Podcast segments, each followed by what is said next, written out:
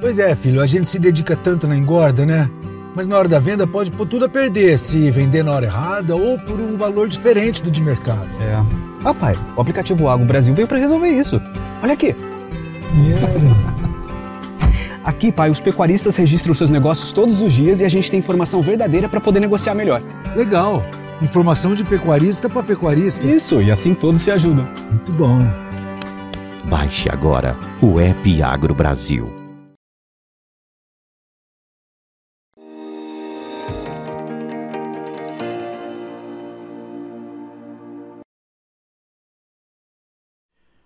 Olá, boa tarde a você, conectado aqui no Notícias Agrícolas. Está no ar o nosso boletim analisando aí o que pode acontecer com o mercado do boi. Todas as expectativas agora voltadas e focadas principalmente na demanda interna. Esse começo de mês já trouxe uma, uma ideia de como pode ser o mês, no entanto, ainda não foi suficiente para é, fazer mudar o preço da carne no atacado é, e mais do que isso, chegar até na arroba do boi. Para explicar melhor para a gente o que pode acontecer, quais são as expectativas e se isso de fato pode chegar na arroba, está aqui comigo Tiago Bernardino de Carvalho, pesquisador lá do CPEA. Seja bem-vindo, Tiago. Obrigado mais uma vez por estar aqui com a gente. A gente tem esse início de mês já com algumas recuperações das proteínas, né? Esses primeiros dias de, de agosto, mas ainda uma recuperação bastante tímida, dá para dizer isso, Tiago, principalmente no caso da carne bovina. Seja bem-vindo. Olá, Alexander, amigos Notícias Agrícolas. Novamente uma satisfação estar aqui junto com vocês uh, ah, para a gente discutir o mercado de pecuária de corte, carne, mercado interno. Né? Muito importante, eu acho que esse momento, dado as oscilações que vem ocorrendo no mercado. E bom, como você mencionou, uh, a gente começa o mês de agosto, ainda, evidentemente, um curto espaço de análise, uma semana, né, apenas, mas a gente tem aí uma pequena valorização, né, quando a gente pega do dia 1 ao dia 5, a carcaça casada bovina subindo 0,10% no atacado paulista, mas a, car a carcaça suína subindo 1,33% e o frango inteiro resfriado subindo 0,75%. É, a gente, obviamente, nota um movimento um pouquinho de melhora, tradicional de começo de mês. Uh, vale lembrar, agosto, a gente tem aí a, o segundo final de semana, o próximo final de semana, Dia dos Pais. A gente sabe que o pai ele gosta de comer uma carne seu hum. dia, preferencialmente, né? Uh, então isso pode fazer com que realmente o varejo ele busque um volume maior de compra, né? Mas esse é o cenário ainda. É um cenário ainda muito pressionado, dado que a gente vai começar a ver o movimento de auxílio emergencial, algumas bolsas, né, caminhoneiro, taxista, o Bolsa Gás, entrando no mercado a partir de agosto, é, se não me engano, a partir dessa semana. Então, o cenário ainda é, do mercado interno é o reflexo do que a gente vem vendo aí, principalmente nos últimos meses. Ainda um, um mercado muito restrito devido aos preços elevados da carne bovina no mercado interno, principalmente em relação às demais carnes. Com perspectiva de, de avanço, como você relatou aí, principalmente por conta do recebimento do, é, do, do, dos, do, dos auxílios aí do Dia dos Pais, no entanto, precisa esperar para ver se de fato vai se confirmar. Por enquanto, a gente está na fase da perspectiva. Mas quando a gente olha para o que aconteceu no mês passado, Tiago, a gente já viu uma pressão na carcaça, né? Sim, sim. Eu acho que é um, é um ponto importante é, de mencionar, Alexander, ouvintes. A gente, a gente muitas vezes se assustou com, ou vem se assustando com a oscilação do preço da arroba, né? Se a gente pegar, analisar né, o último mês, do dia 1 ao dia 29 de julho, o preço do boi gordo, o indicador do boi gordo de São Paulo, subiu algo em torno de 3,48%. Né? Só que ao contrário, o totalmente oposto, a carcaça casada no atacado paulista caiu 3,98%. Ou seja, ah, não teve venda. Tá? Ou realmente, tive uma pressão, porque o consumidor não consumiu. Né? É, gente tem um volume maior no varejo e isso causa um efeito dominó.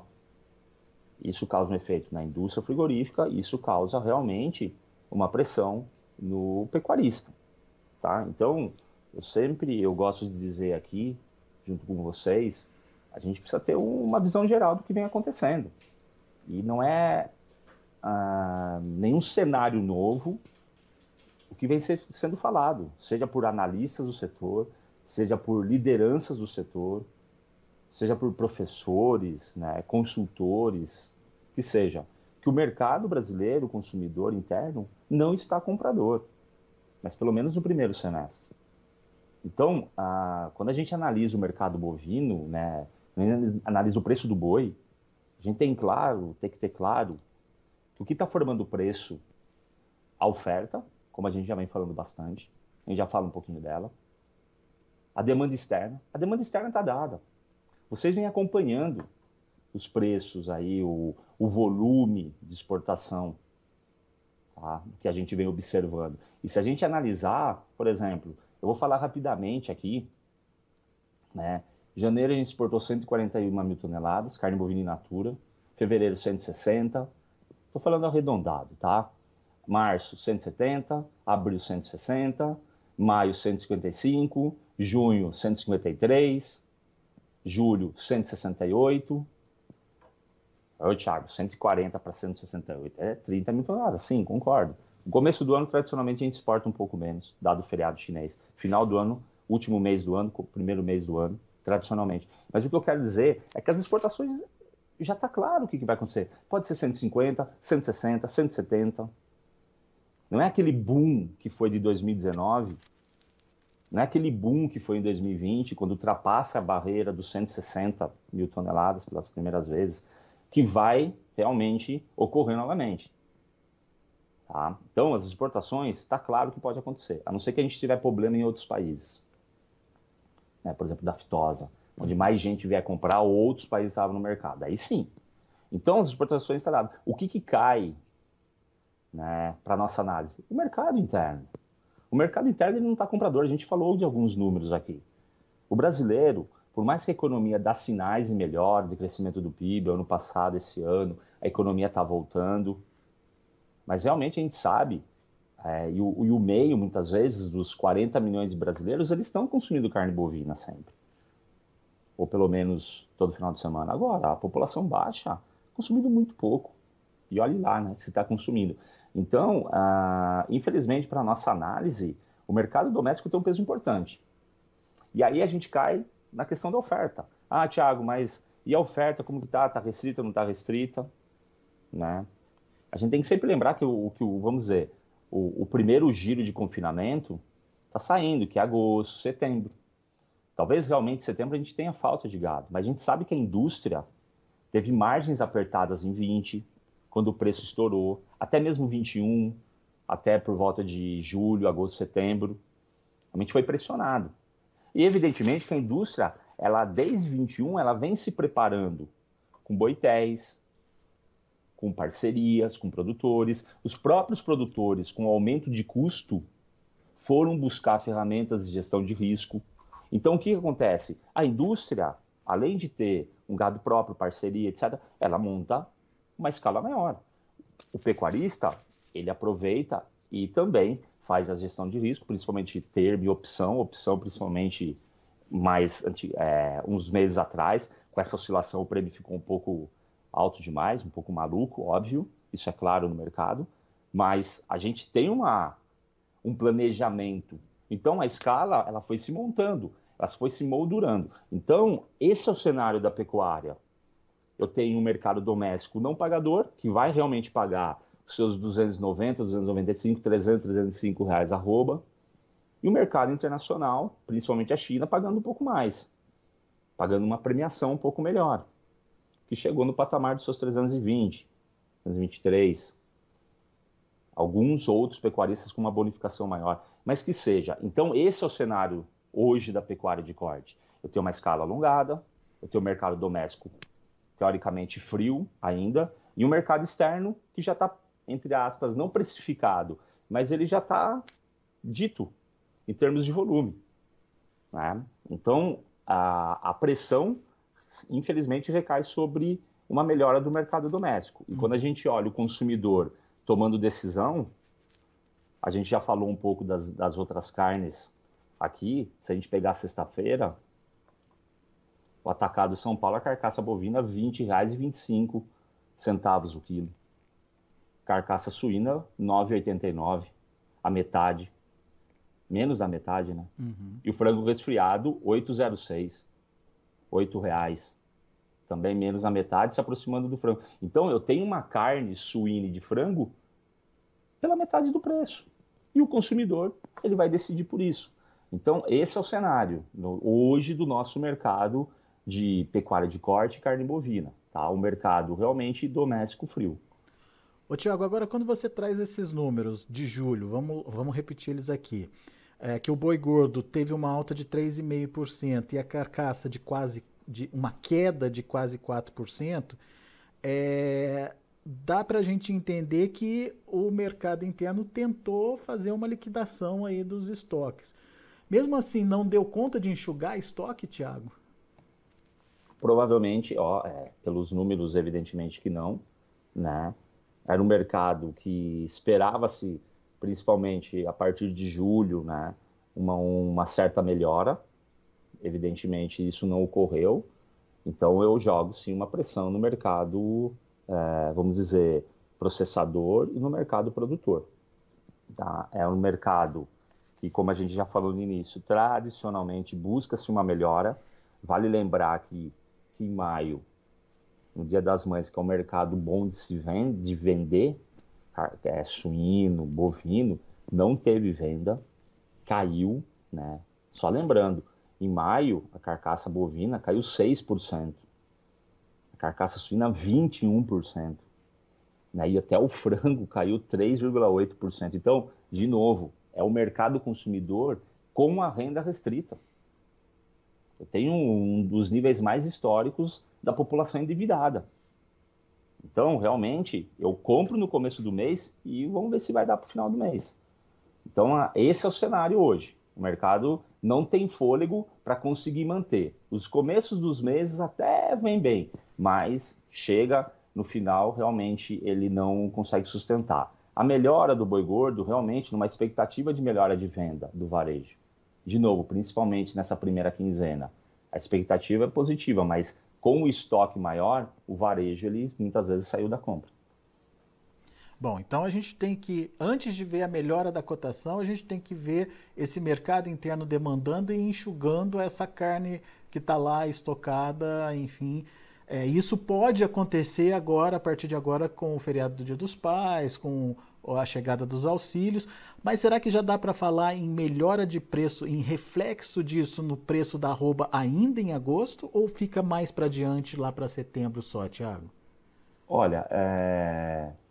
a gente tem, a gente já falou do cenário de escala, a gente, evidentemente, quando o preço do boi ele cai, ele é pressionado, o, muitos pecuaristas é, que, que talvez já planejaram confinar, mas talvez ainda não fecharam o gado, iam fechar o gado a partir de agora ou em setembro para entregar lá para novembro, pensando nos 90 dias em média, ele, possa, ele pode sair do processo, tá? Ele pode sair, mas isso pode fazer com que a gente tenha uma melhora, tá? Ao longo do final de agosto, setembro, tá?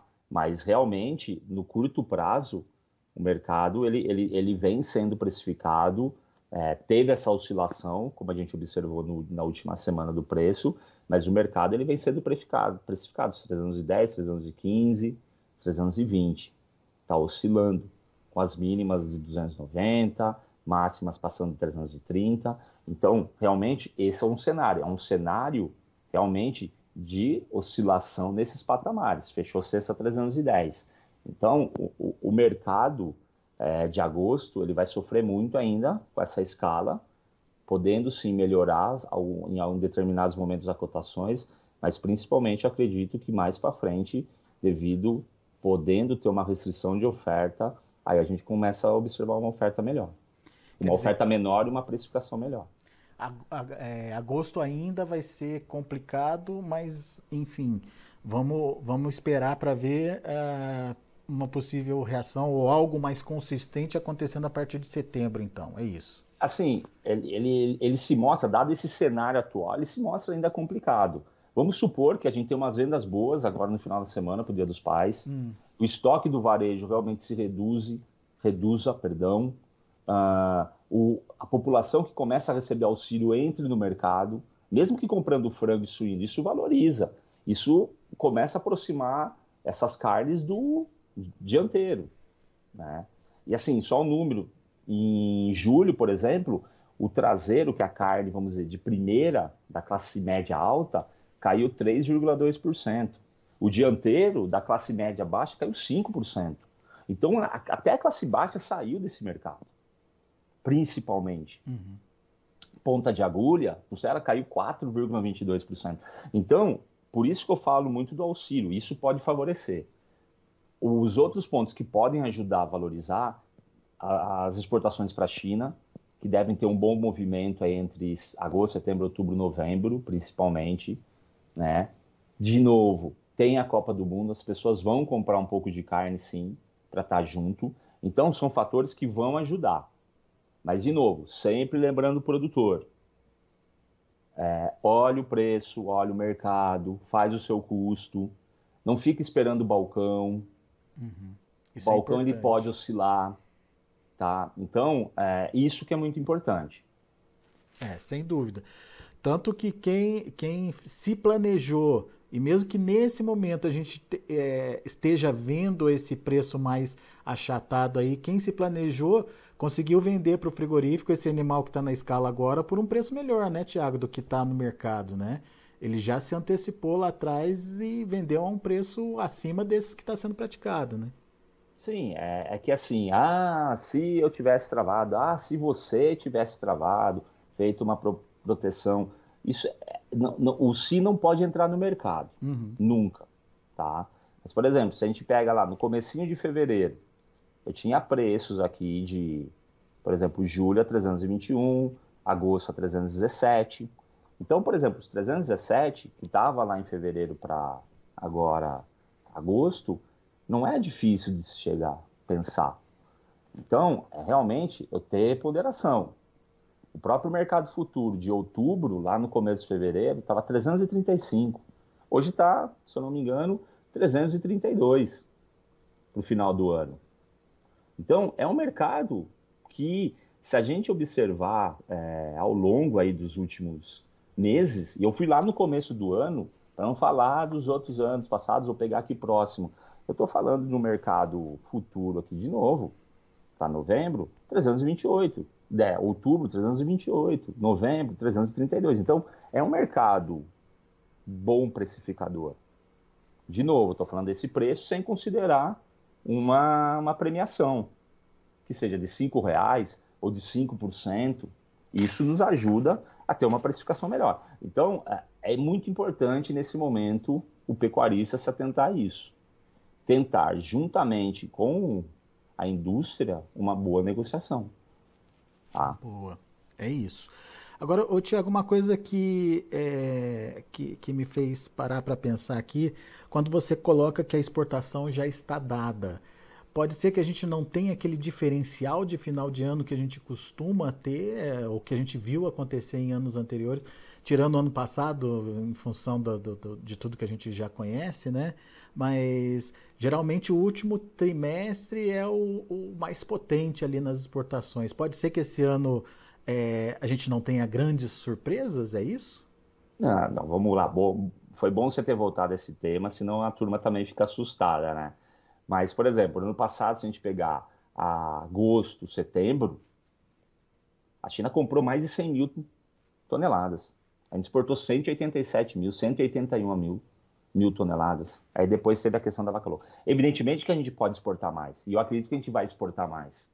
O que eu quis dizer que a, as exportações historicamente já estão dadas é nesse patamar. Aí eu estava falando de 160, 165, 167, que foi agora, 170.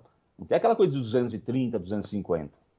Tá? E também, caso não ocorra nada, e não vai ocorrer nada, como a não tem aquela coisa de, 180 mil toneladas, como foi que aconteceu em outubro, novembro.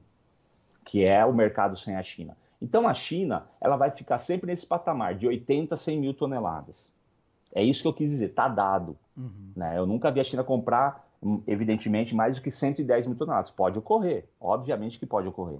Mas ela vai manter esse padrão. E o, e o outro mercado brasileiro é também dos seus 70 a 80 mil toneladas, podendo ter um movimento maior se algum outro país entrar. Então, o segundo semestre, que tradicionalmente a China compra muito mais para fazer o estoque para o ano novo dela, o ano novo lunar, né? Então, ela deve vir com esse movimento que deve cessar em meados de novembro, que seja o ano luar é mais cedo esse ano, né, em janeiro.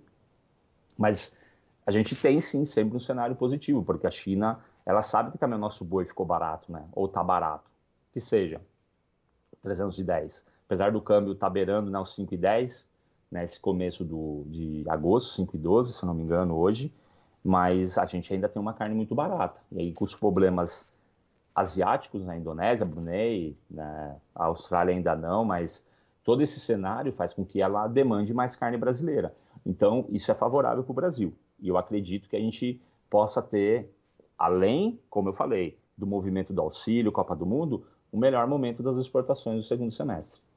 Muito bem. Mas focar na demanda interna, que vai ser o principal drive de precificação da arroba, na sua opinião. Perfeito. Se a gente quer uma valorização mais consistente da arroba, evidentemente que a gente tem que ter uma melhora do consumo doméstico. Boa. Eu acredito que ainda esse ano a gente vai ter por todo esse movimento que a gente está vendo de político social. Boa, Tiago. Muito boa análise. Meu caro, mais uma vez, muito obrigado pela sua participação conosco aqui no Notícias Agrícolas. Volte sempre, Tiago. Sempre bom te ouvir.